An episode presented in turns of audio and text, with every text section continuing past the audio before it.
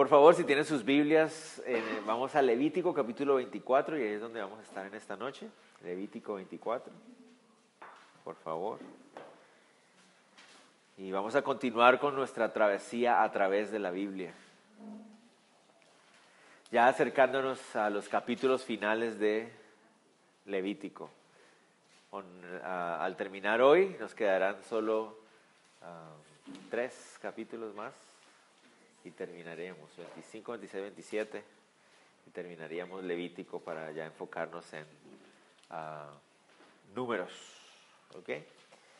Entonces, si tienen sus Biblias ahí, Levítico 24 y vamos a, vamos a orar. Señor, te damos gracias por permitirnos estudiar tu palabra, Dios, y una vez más, Dios, uh, Señor, reconocemos nuestra debilidad y uh, nuestra necesidad, Señor, de la guía de tu Espíritu Santo, Señor. Te ruego, Dios, que ah, podamos ah, experimentar esa guía tuya, Señor, una vez más en esta noche, al abrir esta Biblia que tú nos has permitido tener en las manos. Y al reconocer que es tu palabra y que eres tú el que habla, Señor, podemos estar con oídos atentos, Señor. Pero no solamente con oídos atentos para recibir información, sino también para ser transformados y para ser... Ah, alimentados por ella, Señor. Te lo pedimos todo en el nombre de Jesús. Amén. Bueno, como les decía, capítulo 24 Levítico y continuamos con una serie de instrucciones muy, muy interesantes. El capítulo es muy interesante en el sentido de que, ah, recuerden ustedes que los capítulos, los números como tal que están puestos ahí en nuestras Biblias, no es, son una ah, inspiración del Espíritu Santo, ¿no? Recuerden ustedes eso. Los números se, se, agregaron muchos años después con la idea de hacer mucho más sencilla la búsqueda en el libro. Es muy difícil cuando uno le entregan un libro de 66 libros de tantas páginas y le dicen, vamos juntos a la parte donde dice, habló Jehová Moisés diciendo. y esa parte y empezó. Entonces, por esa razón pusieron los números. Y a veces, tal vez la división de números no es a veces la más adecuada en muchos momentos. Ah, no estoy diciendo que este sea el caso, porque no sé si yo tenga, digamos, la autoridad para decir tal ah, declaración, pero uh, sí vemos una división de temas en el capítulo que es bien interesante. Vamos a notar que los versículos del 1 al 4 van a estar hablando acerca de la lámpara de aceite y los cuidados que ella tenía. La lámpara de aceite estaba dentro del tabernáculo y vamos a hablar acerca de los cuidados que ella requería. Después, en los versículos 5 hasta el 9, vamos a estar hablando acerca de los cuidados que requería la mesa de los panes de la proposición. Y los últimos eh, versículos del capítulo hablan acerca de un, de un evento, una, una, situación de blasfemia, donde un muchacho blasfema el nombre de Dios.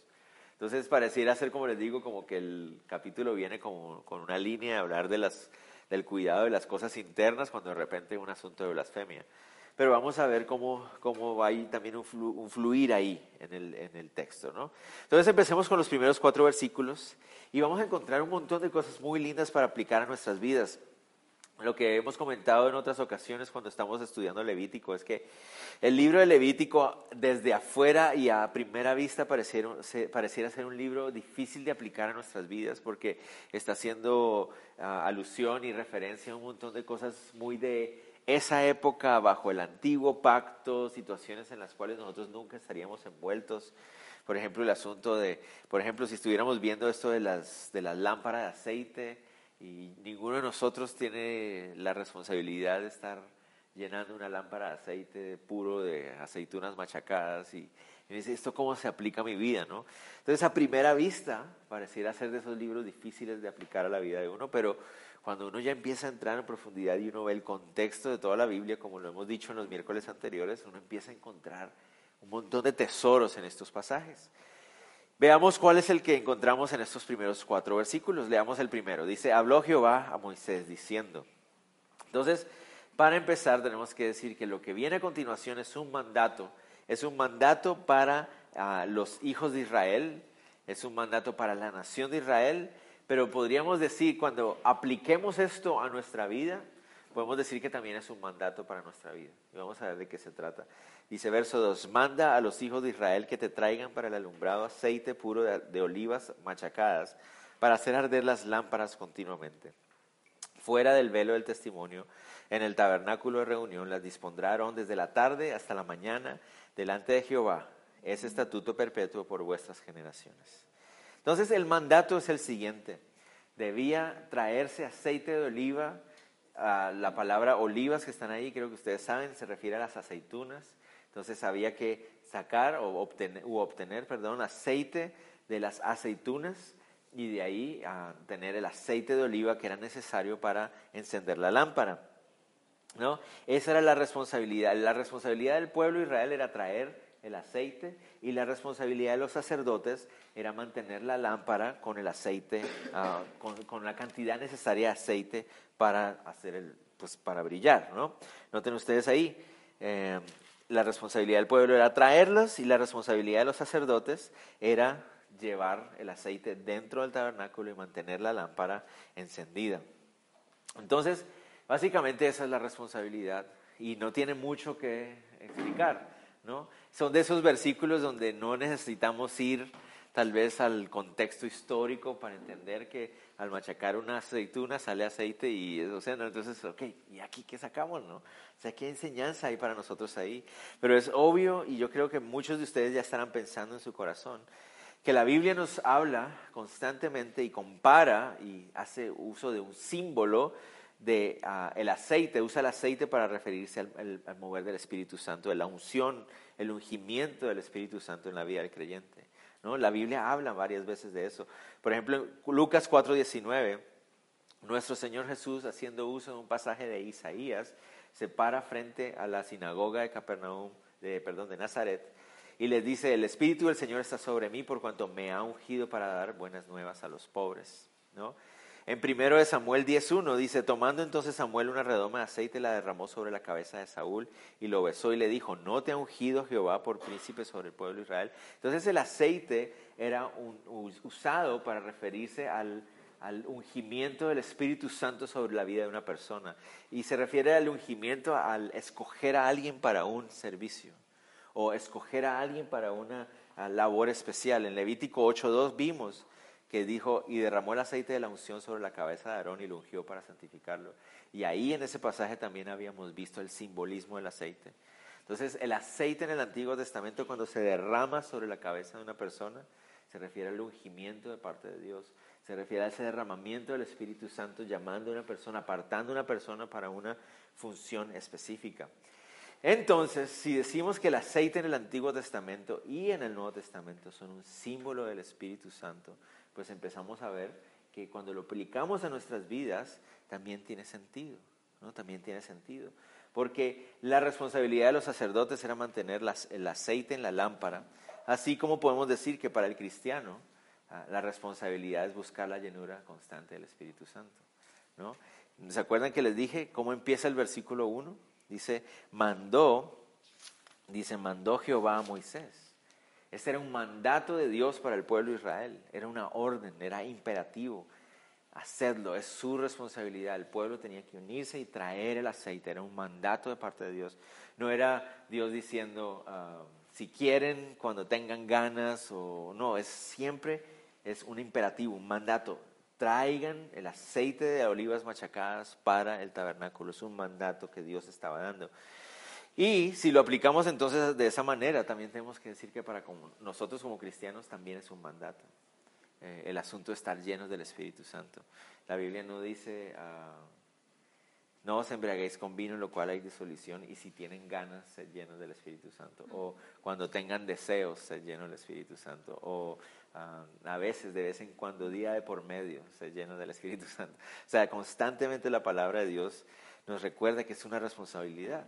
Efesios 5:18 dice, sed llenos. Es una orden, es un mandato. Ah, obviamente no es que Dios nos va a obligar a hacerlo, Él está esperando de nuestra parte nuestra decisión de obedecer, ¿no? Pero debería ser para nosotros como cristianos una, un entendimiento de que es una responsabilidad de presentarme todos los días, porque la pregunta que surge es esa, ¿no? ¿Cómo puedo ser lleno? ¿Qué debo hacer para ser lleno? Y entonces es, es realmente sencillo y es, otra vez la paradoja del, del caminar en el Señor, es sencillo y complejo al mismo tiempo.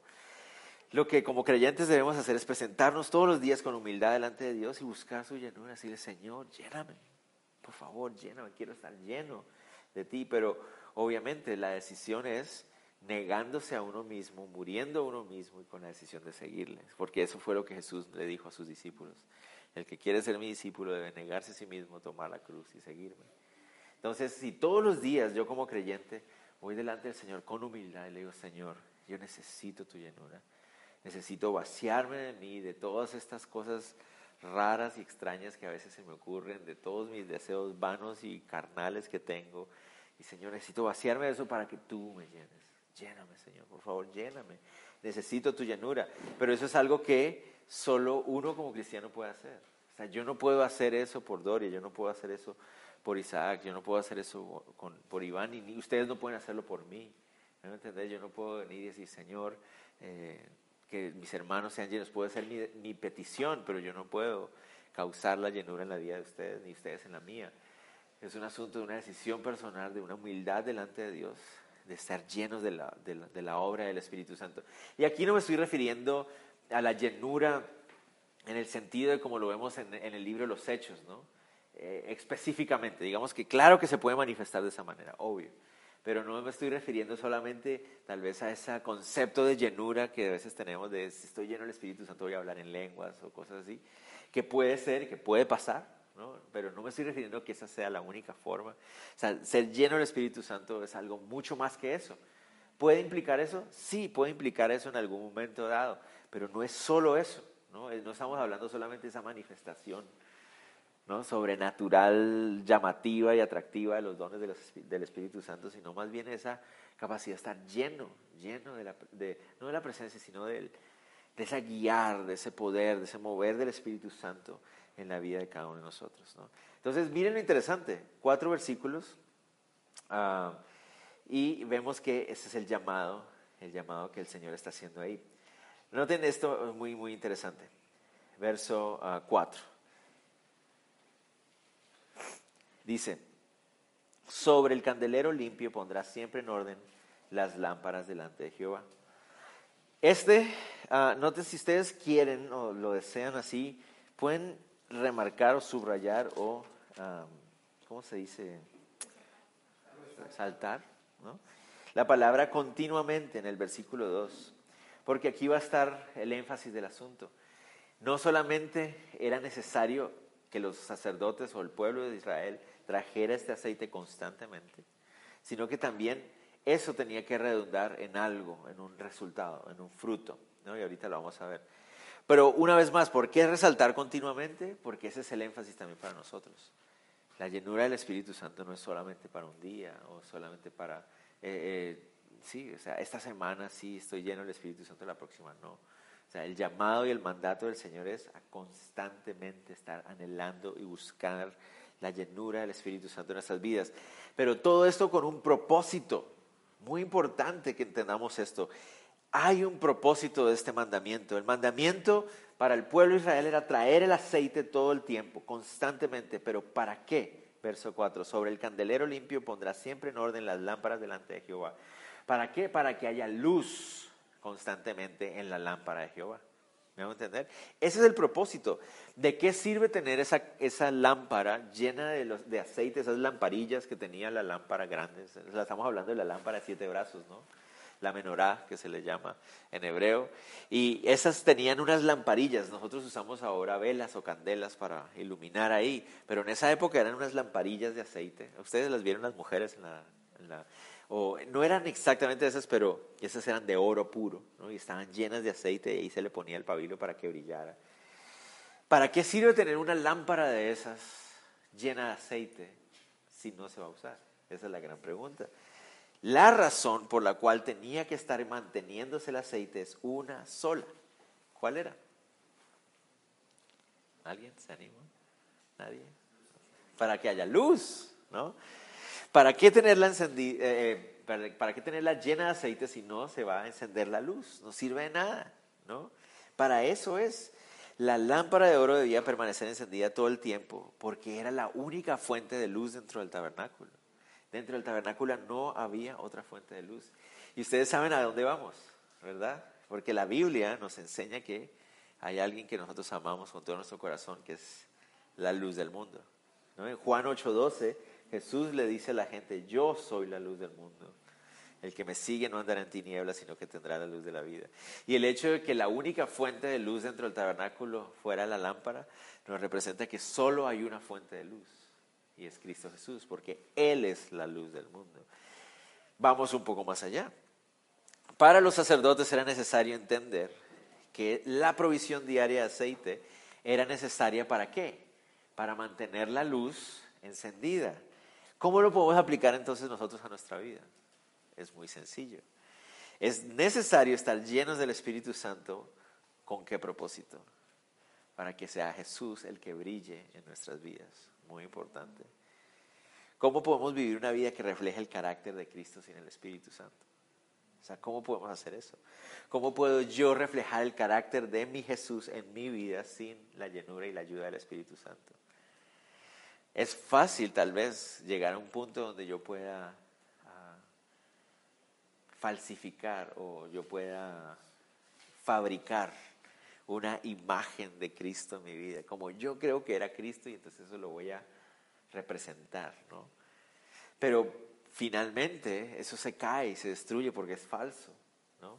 Pero para realmente reflejar el carácter de Cristo en mi vida, la única forma es estando lleno del Espíritu Santo. Y ese es el asunto. Pero hay una responsabilidad humana. ¿Cuál es nuestra responsabilidad? buscar y anhelar la llenura del Espíritu Santo. Cuando estoy lleno del Espíritu Santo, pues entonces eso se va a ver reflejado en mi vida. Y finalmente es el Espíritu Santo el que está haciendo la obra. ¿No es lo interesante de eso? ¿Quién es el que está produciendo la luz? ¿La lámpara? ¿Es la lámpara en sí la que está produciendo la luz? No, ¿verdad? Es el aceite. La lámpara puede estar ahí y tú le puedes poner los pabilos a la lámpara ahí, pero si no tiene aceite, no va a brillar. Me hago entender, eso es lo interesante del asunto. Y lo mismo es, lo mismo es conmigo, yo soy la lámpara, ¿no? es el símbolo, no estoy diciendo que yo soy esa lámpara de menorá, pero me refiero que como símbolo, puedo decir, yo puedo ser esa lámpara, pero yo sola, solo no, no puedo brillar, no puedo reflejar a Cristo. O sea, soy simplemente un instrumento, soy simplemente un mueble, nada más, ¿me entienden? Por eso es necesario, es imperativo la llenura del Espíritu Santo. Y eso es algo en el que los cristianos fallamos muchísimo. En no estar anhelando y buscando humildemente la llenura del Espíritu Santo. No estamos hablando de nada místico, no estamos hablando de nada extraño. Los he comentado otras veces de personas que a veces se acercan y dicen, no, es que pastor, yo estaba orando y sentí el olor de nardo y vi la luz resplandeciente, escuchaba las trompetas del apocalipsis y toda la cosa. Y dice, pero yo nunca escucho nada, yo no he olido nada, yo no he sentido nada, ¿qué pasa conmigo? No, no se trata de algo místico, se trata de algo práctico y real en la vida. Dice, Señor, humildemente reconozco que yo necesito de ti, necesito vaciarme de ti, de mí todos los días para que tú me llenes. Es algo práctico, es algo real, no es algo simplemente sensaciones. Hay momentos donde Dios permite que podamos experimentar algo y que tal vez sentimos, ay, se me paran los pelitos, definitivamente el Espíritu Santo estaba aquí. No necesariamente, ¿no? Es este énfasis tan, tan marcado que a veces tenemos por la presencia de Dios. Señor, que tu presencia está aquí. El Señor dice, yo estoy ahí hace rato. La presencia está aquí hace rato. Él está aquí. Pero, pero cuando nos referimos a la presencia del Señor es esos momentos donde sentimos cosas. Ah, la presencia estaba. ¿no? Y a veces le damos mucho énfasis a eso, pero es algo real, es algo práctico. De esa llenura constante del Espíritu Santo manifestándose en nuestras vidas. Porque sin esa llenura no podemos brillar. Y si no estamos brillando, simplemente no estamos reflejando el carácter de Cristo en nosotros. Y eso es el reto de todos nosotros como cristianos. ¿Para quién brilla la, la lámpara? Para sí misma. No, es para bendecir y beneficiar a otros. ¿no? no nos dijo eso el Señor Jesús en Mateo 5 cuando nos dice que cuando las personas vean las buenas obras que nosotros hacemos, ¿qué van a hacer? Van a glorificar al Padre. Entonces, esa es la responsabilidad. Yo como lámpara me debo estar manteniendo mi corazón lleno del Espíritu Santo para que de esa manera el reflejo, el carácter de Cristo se refleje a través de mi vida y cuando las personas vean eso, puedan acercarse al Señor Jesús. Muy importante. Cuatro versículos, no les digo que es increíble los tesoros que hay prácticos aquí. Vamos a hablar de los que siguen, porque vamos a hablar del pan. Y uno dice, ¿y esto qué onda? No? Versos 5 al 7 dice, y tomarás flor de harina y cocerás de ella doce tortas. Cada torta será de dos décimas de efa. Y las pondrás en dos hileras, seis en cada hilera, sobre la mesa limpia delante de Jehová. Pondrás también sobre cada hilera incienso puro y será para el pan como perfume, ofrenda encendida a Jehová. Ok, entonces una vez más. El tema es aquí en los primeros tres versículos. El pueblo de Israel debía traer flor de harina, que se refiere a harina de trigo, ¿no? Y deberían los sacerdotes cocerlas, ¿no? Y hacer doce tortas, doce panes, ¿no? Cada pan o cada torta de dos décimas de efa, entonces tenían que tener una medida y un peso especial. Y debían ponerse, dicen, dos hileras, seis en cada hilera, entonces dos hileras de seis panes cada uno. ¿Sobre qué debían ponerse los panes? Dice, sobre la mesa limpia delante de Jehová. Si ustedes recuerdan, en el tabernáculo habían tres muebles dentro del lugar santo y un mueble dentro del lugar santísimo. En el lugar santísimo estaba el, arca del pacto, es lo que estaba allá adentro. Pero al salir del, ah, velo que estaba ahí de la cortina, habían tres ah, artefactos o tres muebles, ¿no? La lámpara de la que ya hablamos, estaba frente a la, entrada frente a ti, un altar de oro con, para el incienso y a mano izquierda estaba una mesa con los panes. Esa mesa tenía el nombre de la mesa de la proposición. Es muy, muy interesante. En esa mesa debían ponerse entonces esos doce panes, ¿no? Seis en una hilera, seis en otra hilera. Sobre los panes tenía que derramarse, dice, incienso puro o perdón, debía, sí, sobre cada hilera. Y de esa manera el pan iba a tener un aroma agradable delante de Dios, es lo que dice ahí. Muy interesante.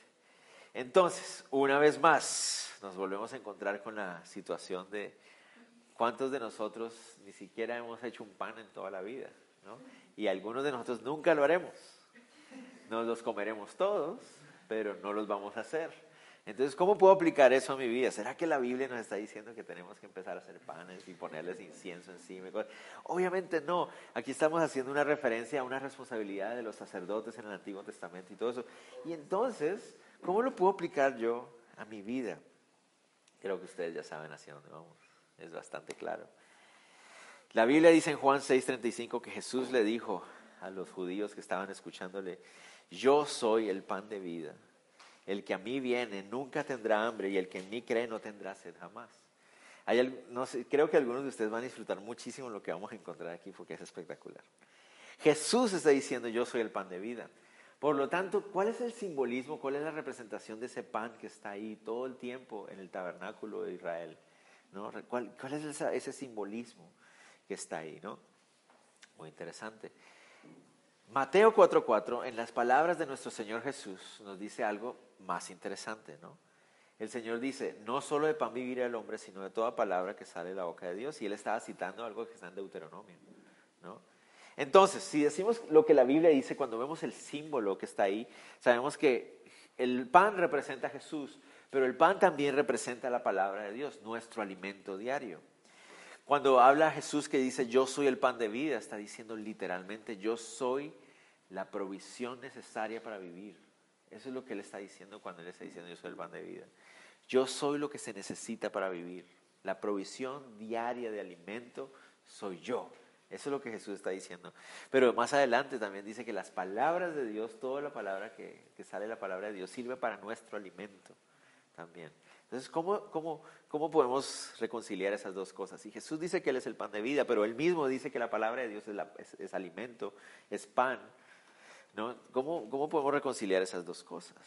Pero pues no hay contradicción, porque Jesús mismo también nos dice en Juan 5:39 estas palabras.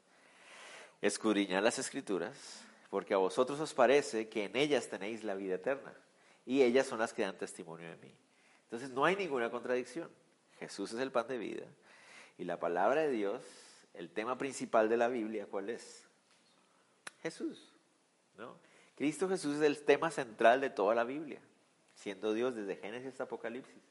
Cristo Jesús es el centro de la Biblia, de la palabra de Dios. El tema principal de la Biblia es reflejar mostrarnos a Jesús, su obra, quién es Él y lo que Él ha hecho por nosotros, el plan de Dios Padre para redimirnos a través de su Hijo Jesús. Eso es el tema principal de la Biblia.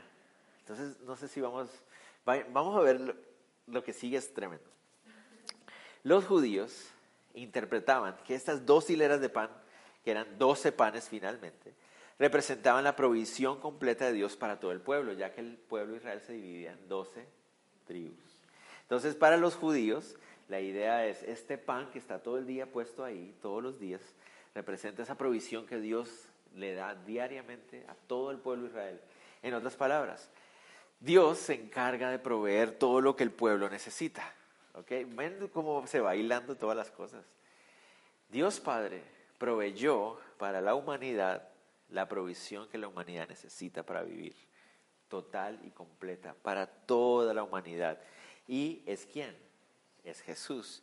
¿Y cómo puedo conocer yo a Jesús? A través de la palabra de Dios. Es súper lindo lo que aparece ahí. Pero miren la cosa como se pone interesante. La palabra que se usa para este pan y para esta mesa que está ahí es una palabra muy rara. ¿Cuántos de nosotros hemos usado la palabra proposición el día de hoy? Es más, en la semana anterior, o en el mes anterior, o en toda la vida. Proposición. ¿Qué significa eso? El pan de la proposición. Bueno, esa es la traducción en español, ¿verdad? Proposición. Pero si vamos a la, al hebreo original, es una palabra aún más rara, ¿no? Obviamente no, no la sé cómo pronunciar. Pero lo interesante es lo que significa. Muy interesante. ¿Están listos? ¿Saben ustedes qué significa? Y Freddy no vale, Remigio no vale. ¿Qué significa la palabra proposición en el hebreo original? Literalmente significa rostro. ¿No les parece interesante? Éxodo 25:30 dice, pondrás sobre la mesa el pan de la proposición delante de mí continuamente. ¿Cómo así? Proposición significa rostro. Significa que Dios está diciendo y pondrás sobre la mesa el pan del rostro delante de mí continuamente. Suena raro. ¿Cómo así que el pan del rostro? El pan que es cara, el pan que. Suena muy, muy extraño. Pero, ¿qué pasa cuando nosotros leemos Colosenses 1.15? ¿Alguien lo puede leer? El que lo encuentre lo puede leer.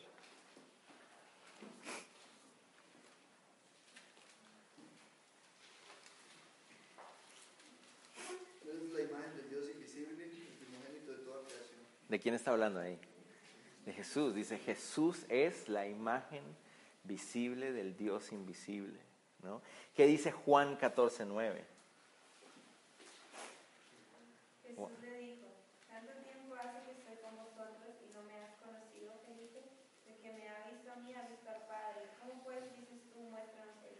Entonces, ven lo increíble de cómo, porque uno dice, sí, sí, yo sé, Jesús es el tema de toda la escritura, bla, bla, bla, pero ¿dónde está Jesús en, en los panes de la proposición? ¿Cómo que dónde está Jesús en los panes de la proposición? Jesús es el pan de vida. Y Él, Jesús, es la imagen, es el rostro visible del Dios invisible. ¿Me hago entender? Eso es increíble lo que está ahí. Él es el pan de vida, Él es el pan que nos muestra al Padre, Él es el alimento. Y nosotros como seres humanos anhelamos, necesitamos, no anhelamos, pero sí necesitamos encontrarnos con el Padre. Necesitamos reconciliarnos con el Padre. La única forma en que vamos a poder ver el rostro de Dios es a través de Jesús. Se imaginen esto lo interesante, cuando yo estoy peleando, si yo estoy peleando con Isaac, Isaac quiere hablar conmigo, le diga, habla con la mano. No quiero verte, ¿no?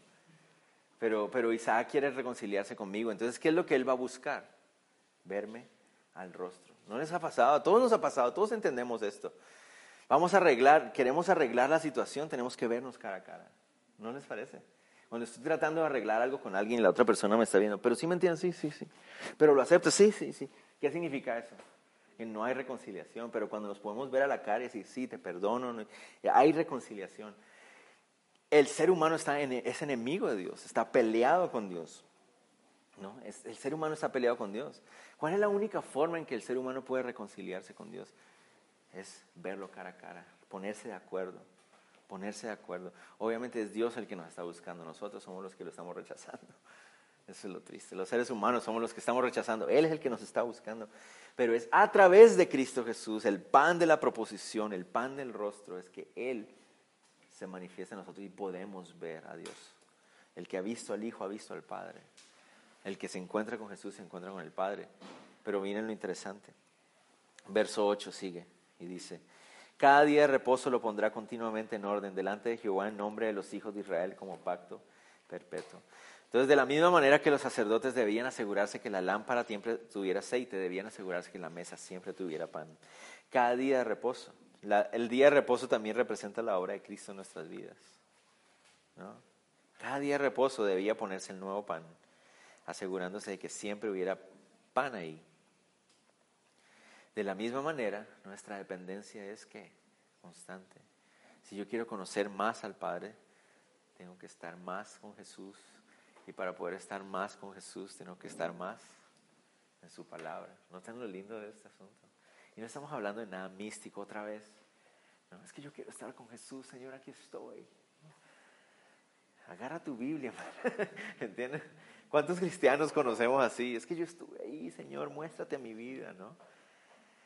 Hay un libro que se hizo muy famoso, que gracias a Dios parece que ya se salió de moda, pero había un libro que se hizo famosísimo entre mujeres en Estados Unidos, que se llamaba El llamado a Jesús, Jesus Calling, el llamado Jesús.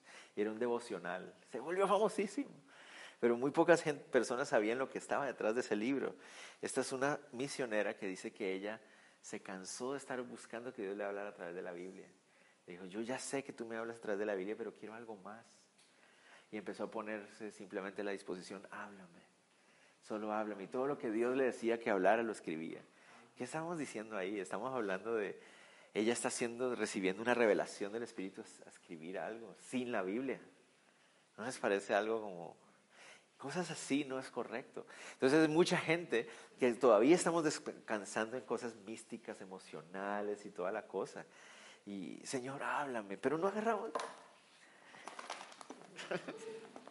66 libros preciosos y hermosos llenos de contenido donde Jesús se muestra en nuestras vidas, donde podemos conocer al Hijo.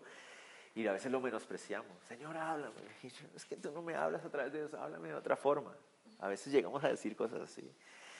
Pero es el pan, ese es el pan de vida, es el alimento diario a través del cual Cristo Jesús se muestra a nosotros todos los días, nos muestra quién es Él, sus palabras, su carácter. ¿no? Y cuando yo he comido de ese pan, como lo dice el mismo Señor Jesucristo, entonces puedo tener reconciliación con el Padre. Verso 9, hablando de reconciliación. Dice, y, es, y será de Aarón y de sus hijos los cuales lo comerán en lugar santo, porque es cosa muy santa para él de las ofrendas encendidas a Jehová por derecho perpetuo. Ese pan puesto sobre la mesa de la proposición debía ser comido por los sacerdotes dentro del tabernáculo. Y el hecho de que los sacerdotes comieran de esto tenía un gran significado. ¿Cómo así? Recuerden, los sacerdotes tenían una función, representar a Dios delante del pueblo y representar al pueblo delante de Dios. Al sentarse dentro del tabernáculo a comer de ese pan, están representando al pueblo en la casa de Dios.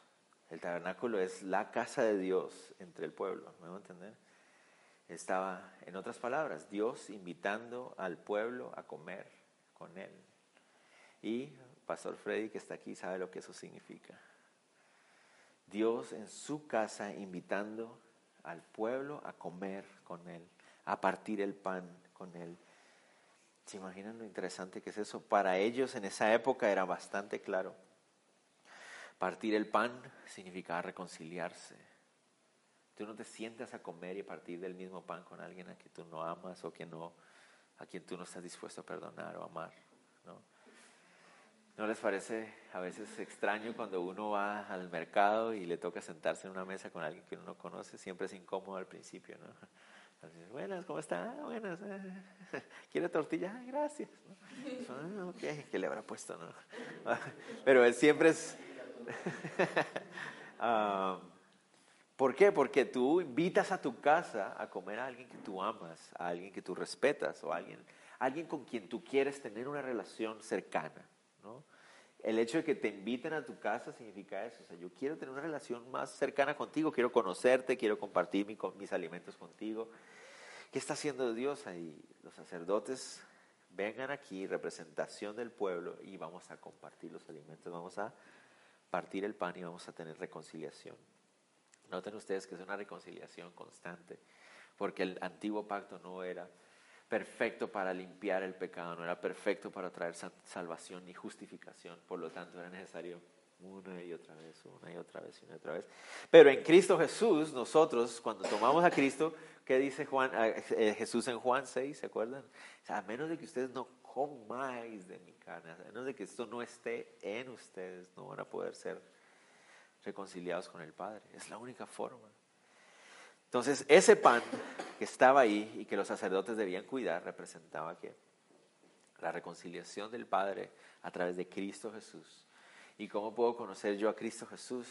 A través de la palabra del Evangelio, a través del mensaje de salvación. Es en Cristo y en el mensaje de salvación. Es necesario creer en el mensaje de salvación para ser salvo. Es increíble, ¿no les parece tremendo? Y solo habremos hablado de aceite en una lámpara y pan en una mesa. Interesante, ¿no? Sigamos, versículos 10 al 23. Como les decía, aquí pareciera haber como una especie de, ¿no? Porque está hablando de aceite, panes y ¡pum! ahora habla de un evento, una situación que sucedió. Y es un evento muy interesante porque es un evento de blasfemia. Y vamos a ver cómo el Señor quiere lidiar con este asunto de blasfemia. Y aquí vamos a encontrar algo también súper, súper ah, increíble. ¿no? Entonces, básicamente leamos versículos 10 y 12 para que entendamos cuál es la situación. Versículos 10 y 12 nos van a mostrar qué fue lo que pasó en, algún día y que era necesario tratar. Y esto, esto se va a poder aplicar muy, muy fácilmente en nuestra vida interpersonal, pero van a ver, impresionante. Dice, en aquel tiempo el hijo de una mujer israelita, el cual era hijo de un egipcio, salió entre los hijos de Israel, y el hijo de la israelita y un hombre de Israel riñeron en el campamento. Y el hijo de la mujer israelita blasfemó el nombre y maldijo. Entonces lo llevaron a Moisés, y su madre se llamaba Selomit, hija de Dibri de la tribu de Dan, y lo pusieron en la cárcel hasta que les fuese declarado por la palabra de Jehová. ¿Qué fue lo que pasó? Básicamente esto es lo que sucede. Un hijo de un matrimonio mezclado entre una israelita y un egipcio tuvo un pleito con otro muchacho, otro señor israelita. Sabemos en Éxodo 12:38 nos dice que cuando el pueblo de Israel salió de Egipto, de la esclavitud, no solamente iban todos los israelitas, dice que había mezcla, habían personas de otros pueblos que fueron con ellos también. Incluso me pareció interesante que en la nueva traducción viviente dice la gentuza iba con ellos. Órale. la chusma iba ahí también, ¿me entiendes? Yo que órale. Pero esa es la palabra que utiliza la, nueva traducción viviente que me llamó la atención. Pero ah, en las otras versiones simplemente dice, habían de todos los pueblos o de toda la clase de gentes. ¿no? Había una mezcla, ¿no? Y este es, este es uno de esas personas que eran de esa mezcla entre israelita, una mujer israelita y un hombre egipcio. No, no sabemos si el hombre egipcio está con ellos ahí o se había quedado y habían salido solo ella y su hijo, no lo sabemos. Pero lo que pasó es que dentro de esta discusión que tiene este muchacho este señor este hombre que está ahí con otro israelita, el hijo de egipcio ah, dice que maldijo el nombre, es decir, cometió una blasfemia, es la palabra que usa el texto ahí. ¿no? Noten ustedes al final, eh, al principio del verso 11 dice que el hombre blasfemó el nombre, ¿no? y ese es el problema que encontramos ahí. Algunos rabinos afirman que, yo no sé, esas son de esas cosas, cuando ustedes se ponen a leer los comentarios de los rabinos, se encuentran unas cosas ah, asombrosas. O sea, que uno se pregunta, ¿de dónde sacaron estas personas estas cosas? Pero son como cosas que se dan por tradición y se siguen enseñando. Y algunos ah, rabinos dicen que el pleito se dio por un terreno dentro del campamento. Y yo, pero ¿dónde, ¿cómo pueden saber esto? Ya que como está, ahí está el nombre de la mamá y el nombre de la tribu, de la familia, de la tribu que era, era como para dejar claro quién había sido el causante del problema y aparentemente era un asunto, porque dice, ah, la pregunta es, la, perdón, la frase es aquí, ah, eh, y un hombre de Israel riñeron en el campamento. Entonces eso pareciera indicar que era por algo de tierras. Donde, hasta donde ponían su carpa o algo así. Están en el desierto, están en el desierto están peleando por 5 centímetros de arena, así somos los seres humanos, ¿no? Si eso es lo, si lo que el rabino dice es verdad, ¿no? Entonces están peleando y aparentemente en medio de la pelea al hijo de la muchacha eh, israelita y el hombre egipcio, le entra la chiripiorca y empieza a maldecir el nombre de Dios. Interesante es que en Egipto, donde tenían miles de dioses, era común que alguna persona maldijera a uno de los dioses por la suerte que le había tocado. Entonces, por ejemplo, los dioses de la lluvia, y si la lluvia venía y les dañaba el sembrado o lo que sea, era común que una persona pudiera maldecir a ese dios por lo que le había tocado. Y aparentemente esto es lo que este muchacho está haciendo. Dice que empieza a maldecir el nombre de Dios en público en medio de esa discusión. No estamos hablando de un asunto de que eh, se empezaron a pelear y en algún momento a este hombre se le salió una mala palabra o algo así. No, no, no estamos hablando de eso, cosa que también está mal. ¿no? Pero no estamos hablando de eso. O sea, lo que pasa es que el muchacho aparentemente se descarga en una diatriba en contra del Señor, ¿no? Es decir, Dios, ta, ta, ta, noten la forma en que el texto está escrito, ¿no? Blasfemó el nombre.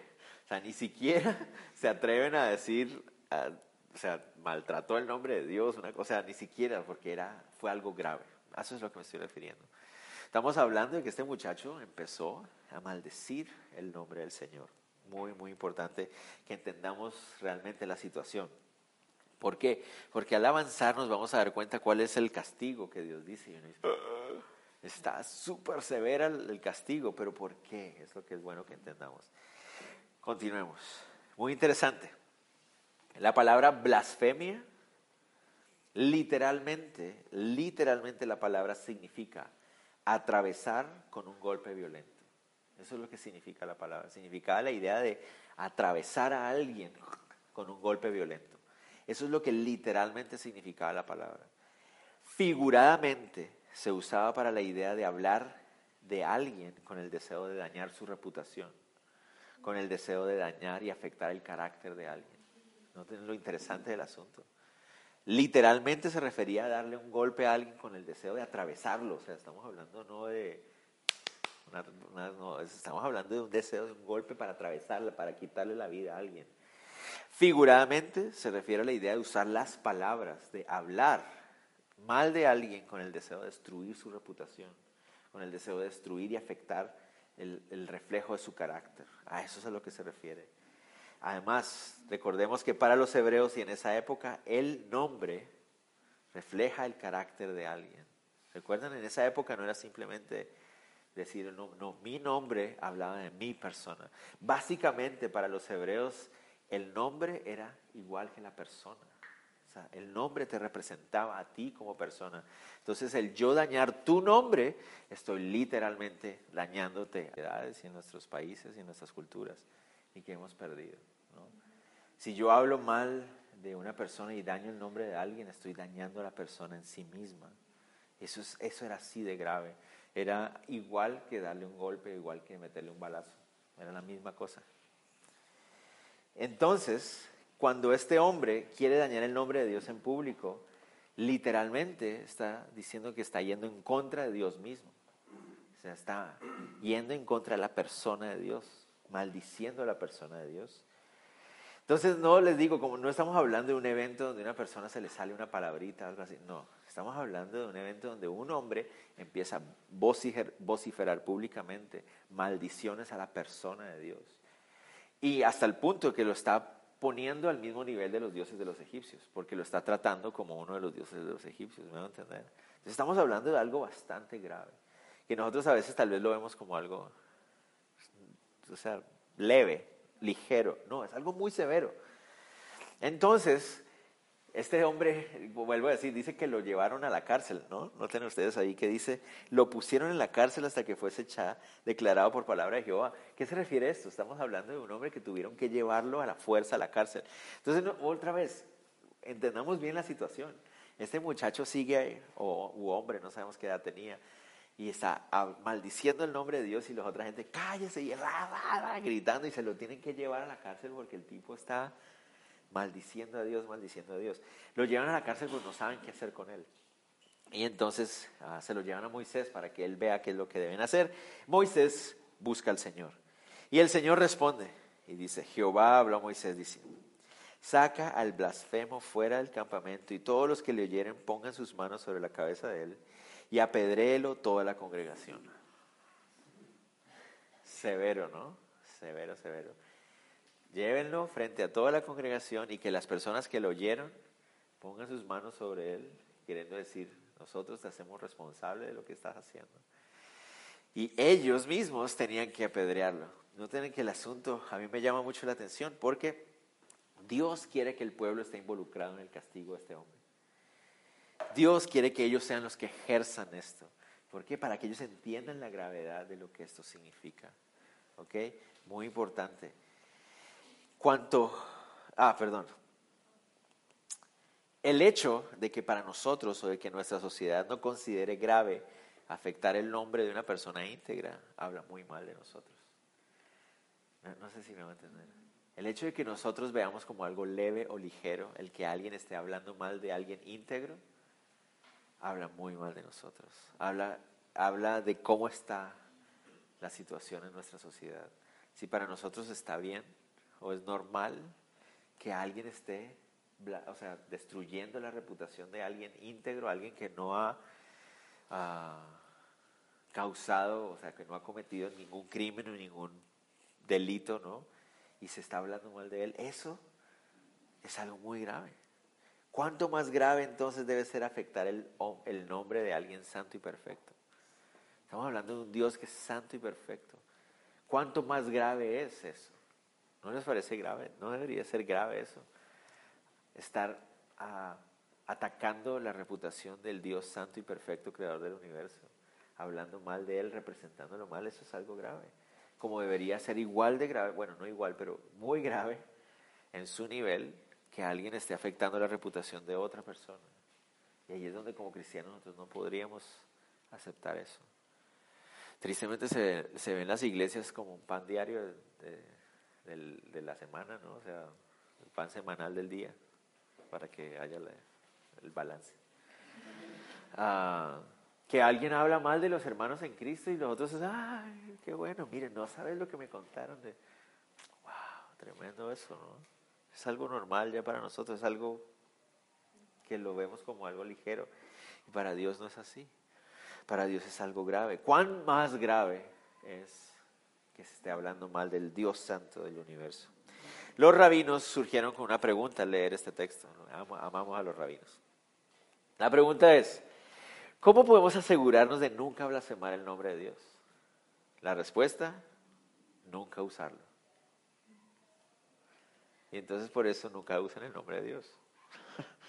Entonces por eso surgió el tetragramatón. ¿Se acuerdan qué es eso? YHWH. ¿Cómo se, ¿Cómo se pronuncia eso? Nadie puede pronunciarlo. Es el nombre impronunciable. Entonces ven los rabinos cómo eran. ¿Cómo podemos asegurarnos de que nunca nadie blasfeme el nombre de Dios? Pues entonces no lo usemos. Entonces los rabinos no usan, los judíos hasta el día de hoy no usan el nombre de Dios. Si ustedes entran en una página web judía ortodoxa, van a encontrar que ahí dice, y entonces eh, clamaron el nombre de, de, raya, raya, S.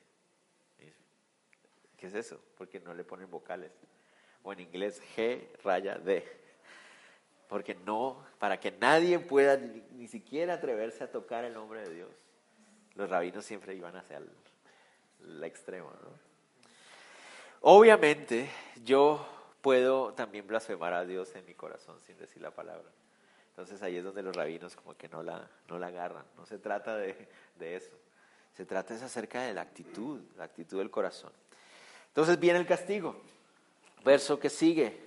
Y el que, ah, verso, perdón, ¿dónde estoy? 14, 13 al 16 dice. 14 al 16. Saca al blasfemo fuera del campamento, todos los que lo oyeren pongan sus manos sobre la cabeza de él y apedrerenlo toda la congregación. Y a los hijos de Israel hablarás diciendo, cualquiera que maldijera a su Dios llevará su iniquidad. Es decir, es su responsabilidad, tiene que asumir las consecuencias de blasfemar el nombre de Dios. Y dice, y el que blasfemar el nombre de Jehová ha de ser muerto. Toda la congregación lo apedreará, así del el extranjero como el natural, si blasfemar el nombre que muera.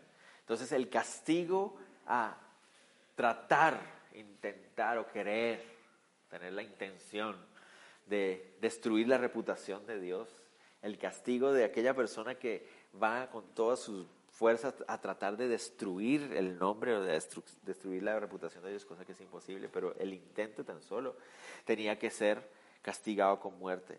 ¿Por qué? Porque para ellos y para esa época, y debería ser igual para nosotros, ir en contra del nombre y la reputación de una persona es igual que ir en contra de la persona en sí. Es decir, tratar de destruir la reputación de alguien es igual que tratar de destruir a la persona, es decir, de quitar la vida. Básicamente es un intento de asesinato. Y uno cuando ve eso puede entender mucho más esto. Mateo 5:22, ¿qué dice? ¿Se acuerdan? Nuestro Señor Jesús en el Sermón del Monte nos dice, pero yo digo que cualquiera que se enoje contra su hermano será culpable de juicio y cualquiera que diga necio a su hermano será culpable ante el concilio y cualquiera que le diga fatuo quedará expuesto al infierno de fuego. Entonces cuando uno lee esos pasajes del Sermón del Monte, uno dice, o sea, si yo le digo fatuo a mi hermano, eh, voy a ir para el infierno. ¿Por qué? Porque esa severidad, ¿no? O sea, ¿cuántas veces no le he dicho a mi hermano otras palabras incluso peores que esas? Entonces, me voy a ir al infierno. Pero ¿a qué se está refiriendo el Señor Jesús? Otra vez, no estamos hablando de un evento donde nos enfrascamos en una discusión y yo le fatuo, ¿no? Y me voy al infierno por eso. No, no estamos hablando de eso. Otra vez. Y el otro dice, ok no sé qué es eso. Gracias. ¿No? Como era botellita de Jerez, decía el chapulín. Ah, ¿cómo se, o sea, ¿qué significa eso? Obviamente cuando lo vemos en el contexto de lo que acabamos de leer en Levítico, no se trata del asunto de nos enfrascamos en una discusión y de repente se me salió algo ofensivo, algo así, cosa que también está mal y lo dije otra vez, eso tampoco es correcto. Se refiere más a la idea de yo ir y hacerle daño a la reputación. Es cuando yo me enfrasco en la idea de yo destruir el nombre de esa persona. Y eso es otra cosa. ¿no? Es diferente cuando yo me encuentro en una discusión con alguien y me enojo tanto que digo cosas que no debía haber dicho, a cuando yo dedico mi vida a destruir la reputación a otra persona, cuando yo me dedico mi vida a llamarle nombres, a cambiar su reputación, a afectar su nombre, su carácter frente a otros. Eso es otra cosa. ¿Me a entender? Y una vida entregada a eso no puede ser una vida cristiana. O sea, un cristiano no puede estar haciendo eso y es donde uno se pregunta, ¿será cristiano o no será cristiano? Puedes decir que es cristiano, pero si su vida se dedica a destruir la reputación a otra persona, no sé cuán cristiano es. No sé si me va a entender. Ahí es cuando uno empieza, mm, el Señor sabrá juzgar, pero no se ve muy cristiana esa actitud. ¿No? A eso se refiere. ¿Recuerdan ustedes que el Señor Jesús va a hablar de eso más adelante en ese mismo pasaje de Mateo 5? ¿Qué más nos dice ahí? En el capítulo, en los versículos del 38 hasta el 44. ¿Alguien lo tiene por ahí? A leerlo. 5, Mateo 5, del 38 al 44. ¿Qué más dice?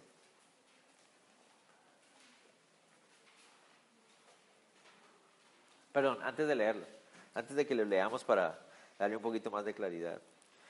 Básicamente, el Señor nos está diciendo que blasfemar o afectar la reputación de alguien íntegro es igual que matarlo, básicamente. Eso es lo que le está diciendo. Miren lo que él continúa. Y aquí es donde, donde el texto me parece, donde vemos también la, yo digo la misericordia de Dios. Porque miren lo que él dice. Asimismo, el hombre que hiriere de muerte, huyere de muerte a cualquier persona que sufra la muerte. La palabra que aparece ahí en hiere, no sé por qué en la Reina Valera el 60, lo traduce como hiere, es la misma palabra blasfemar. Es la misma palabra del hebreo que aparece en el verso 11, igualita. Es la misma palabra. Así que básicamente podemos decir, asimismo el hombre que blasfema de muerte o blasfema a cualquier persona que sufra la muerte. Entonces, noten lo interesante del Señor. No es solamente porque es Dios santo y que su nombre está siendo afectado, no es por eso. Hay un intento de hacerlo afectado, su nombre no se puede afectar, pero ustedes me entienden. No solamente porque Él es santo y está siendo ofendido con esas palabras, sino también Él mismo está diciendo, entre ustedes tampoco hagan eso. Entre ustedes tampoco. Y eso es lo hermoso del Señor. Amarás al Señor su Dios sobre todas las cosas. El segundo mandamiento es similar. Amarse los unos a los otros. Juan nos dice, nadie puede decir que ama a Dios si no ama a su hermano. Entonces el Señor en su amor y en su infinita misericordia quiere que nosotros pongamos en práctica nuestro amor a Él entre nosotros. Y no, no pueden desligarse las dos cosas. No se pueden desligar las dos cosas. Yo no puedo decir que amo a Dios y respeto el nombre de Dios si estoy blasfemando el nombre de mi hermano. No se puede. Y el blasfemar el nombre del hermano es igual que matarlo. Es igual que matarlo. ¿no? El Señor Jesús más adelante, como le digo en Mateo, dice que ah, o habéis escuchado, ¿no? Que ojo por ojo, diente por diente. Bueno, ahorita lo vamos a leer. Pero ahí viene la ley del talión. Noten ahí que dice. Y el que causare lesión en su prójimo según hizo, así le sea hecho. Rotura por rotura, ojo por ojo, diente por diente, según la lesión que haya hecho a otro, tal será a él. El que, hiere, algún animal ha de restituirlo, más el que hiere de muerte a un hombre, que muera. Entonces, esa es la misma palabra blasfemar. ¿no? Blasfemar en el original literalmente significa dar un golpe de muerte, atravesar con un golpe de muerte, ya sea físicamente, ya sea verbalmente. Es igual, es la misma cosa. Pero que vamos con el asunto. Llegamos a la ley del talión. ¿Saben ustedes cuál es la ley del talión? Esa. Ojo por ojo, diente por diente. La palabra talión viene de la idea de algo que es equitativo equivalente. Eso es lo que significa talión. Muchas personas leen esto y, creen que esta ley promueve la venganza. Si Isaac me daña mi tablet, yo le daño la de él, para que aprenda, equitativo. Hay muchas personas, sí, perdona que te, hiciste, te puse, sentaste ahí, entonces...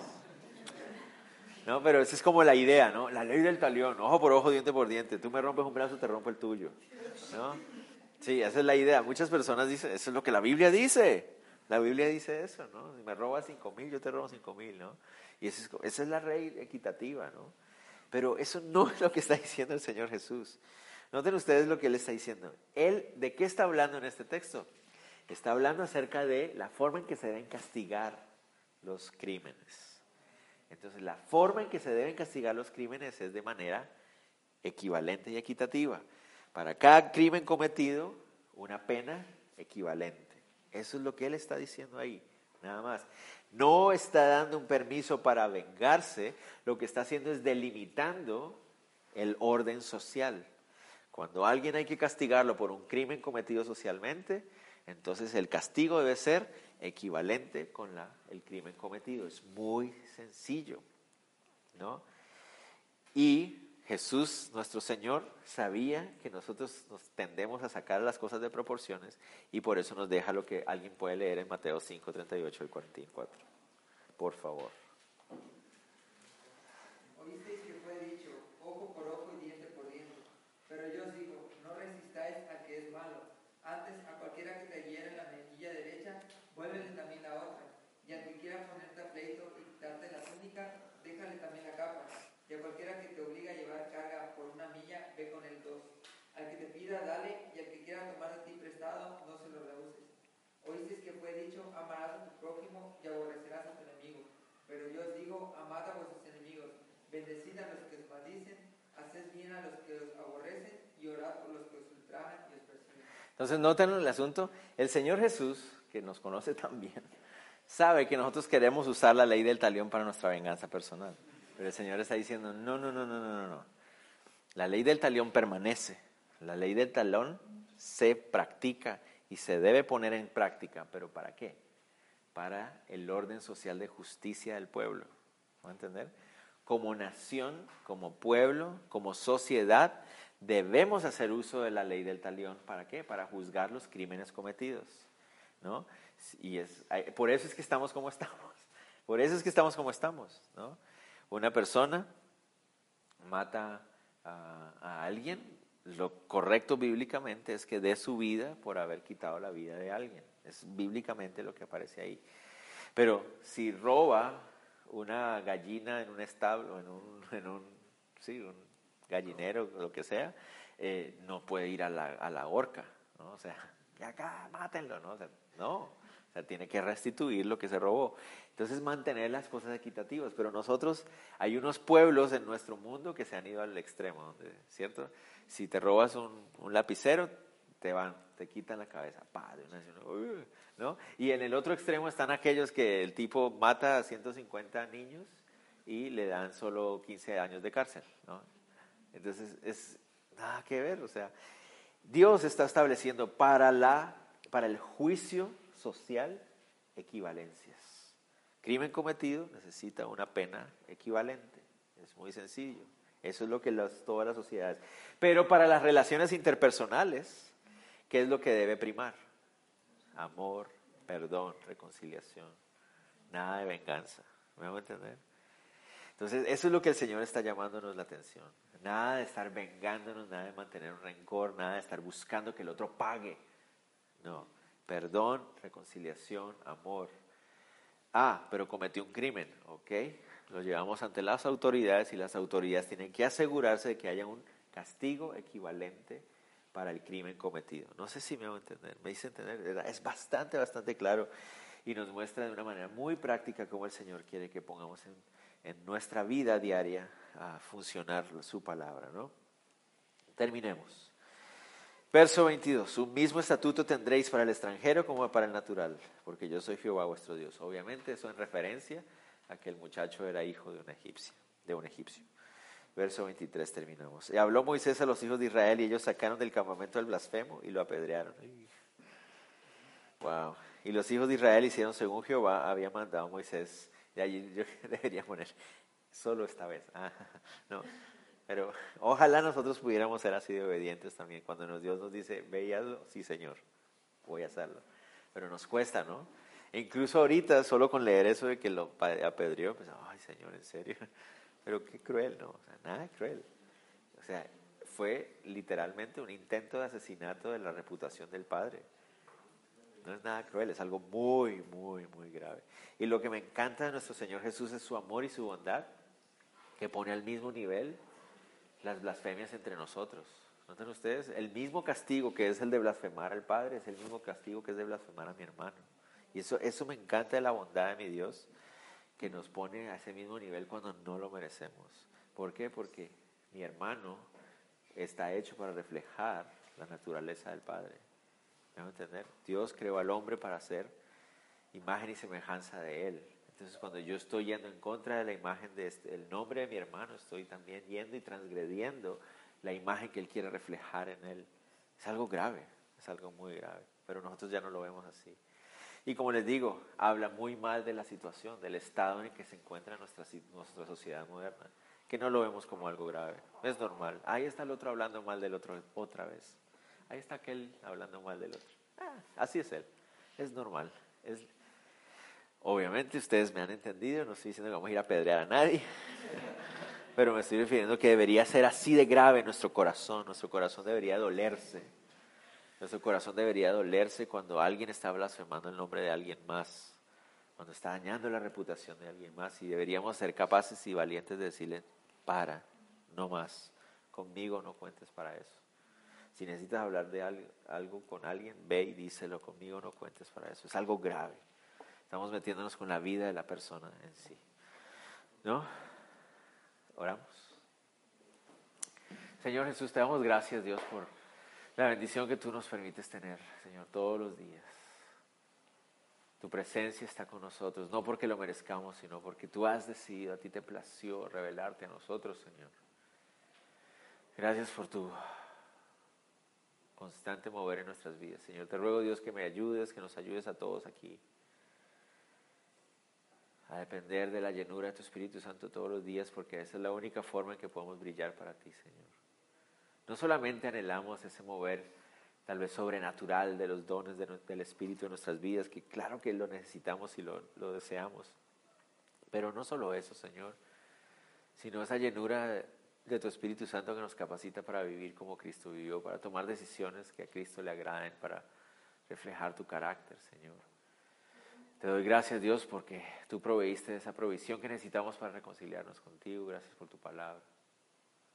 Gracias por tu palabra, porque ella nos muestra quién eres tú, Señor. Podemos conocerte más a ti. Podemos disfrutar más de esa relación contigo, Dios. Y te pido, Dios, por favor, también que nos ayudes a uno, a honrarte a ti con todo nuestro corazón en cada momento de nuestra vida, pero también a honrar el nombre de los otros también. Señor, ayúdanos a no caer en la trampa de, hacerle daño a las personas con nuestras palabras. Señor, ayúdanos. Ayúdanos a perdonar, a amar. Te lo pido, Dios. Rogándote, Dios, que nos lleves con bien a casa en esta noche, que vamos a tener un buen descanso. Gracias por tu amor, Dios, en el nombre de Jesús. Amén.